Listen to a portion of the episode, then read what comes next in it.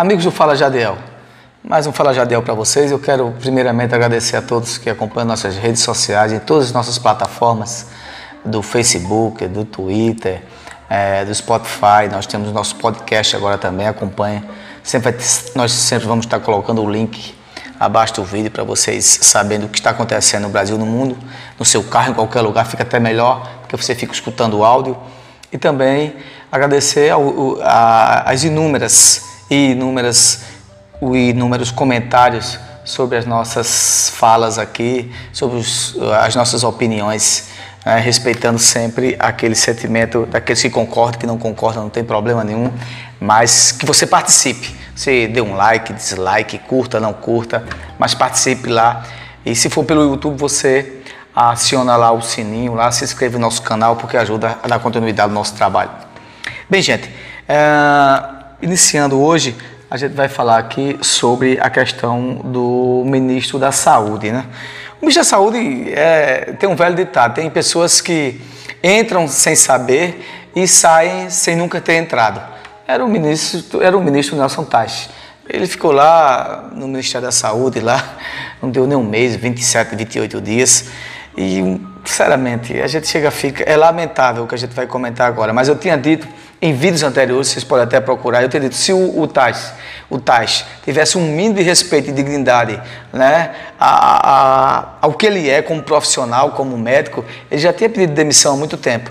E ele pediu demissão, foi até bom, porque ele não aguentou mais, ele viu que a coisa ali é, não estava, o mar não estava para peixe ali. Então, o que a gente tem que falar é o seguinte, o que o que é mais trágico é a desmobilização né, e, e, e, o negacionismo das pessoas que têm que, que trabalham no Sistema Único de Saúde, do Ministério da Saúde. É, são pessoas capacitadas, é, a gente tem ali epidemiologistas, cientistas, médicos, gente que trabalha naquele Ministério da Saúde ali com amor, com muita dedicação e está vendo uma situação como essa. Por incrível que pareça, o Ministério da Saúde está se tornando nada. E principalmente agora, nesse momento que é tão importante tão crucial né, a orientação do Ministério da Saúde nesse momento de pandemia. Todos os países do mundo têm as suas autoridades de saúde, só no Brasil que a gente está seguindo o negacionismo. Né? Fica o presidente desmoralizando o próprio, a própria administração direta dele, né? o próprio órgão dele, que é o Ministério da Saúde. Do jeito que eu estou vendo, daqui a pouco o Bolsonaro vai se autodeclarar também ministro da Saúde e o próprio médico né? e por causa de um debate que, que não melhora a vida das pessoas. Fica a questão da cloroquina. A cloroquina tem seus efeitos, alguns médicos usam em pacientes mais críticos. Né? Tem, há quatro dias saiu aí um relatório de uma revista muito respeitada da Science americana e ela diz claramente, né? Que a cloroquina não é apropriada para ser usada para processo, processo de cura por causa dos efeitos colaterais. Ela pode, em algum, alguns momentos, ela pode até curar o Covid, mas pode trazer efeitos colaterais terríveis. É, e eu estou dizendo que a, os médicos dizem, que os cientistas falam.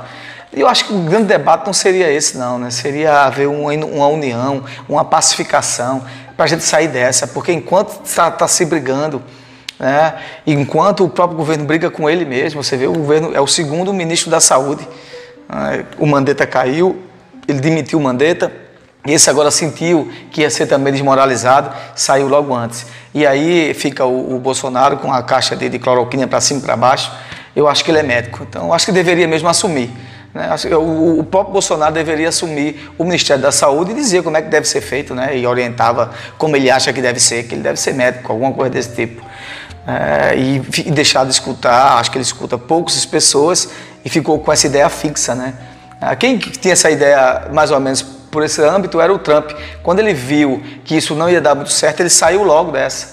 Se fosse assim, o próprio Trump tinha continuado a, a aplicar o cloroquina como cura. Hoje nós temos aí 1 milhão e 600 pessoas infectadas nos Estados Unidos, mais de 87 mil pessoas mortas nos Estados Unidos. Você acha, vocês acham se o cloroquina lá, é, é, como o próprio Trump apontou, é, servisse, não estava sendo curada essas pessoas com cloroquina?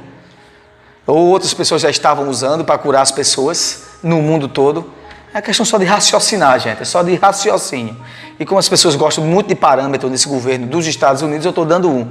Né? Será que se o, cloro, o cloroquina fosse tão eficaz, não estava sendo usado para curar as pessoas nos Estados Unidos, que já está chegando já a 100 mil pessoas mortas, né? e tem mais de 1 milhão e 600 mil pessoas é, já infectadas? É uma pergunta que eu faço. Então, mas vamos ver o que, é que vai acontecer nessa novela. Só falta agora o Bolsonaro agora assumir como ministro, ministro da Saúde. Quem tá, vai assumir agora interinamente é um general das Forças Armadas, o Ministério da Saúde. Pela primeira vez na história desse país, como diria alguns, né? é o ministro Eduardo Pazuello. Eu não sei, eu acho que estão colocando o Ministério da Saúde, a toda a sua história, sua história de, de, de, de de seriedade no, no, tocante à saúde pública, estão colocando o Ministério da Saúde no ralo num momento como esse. Um abraço a todos e até um novo Fala Jadiel.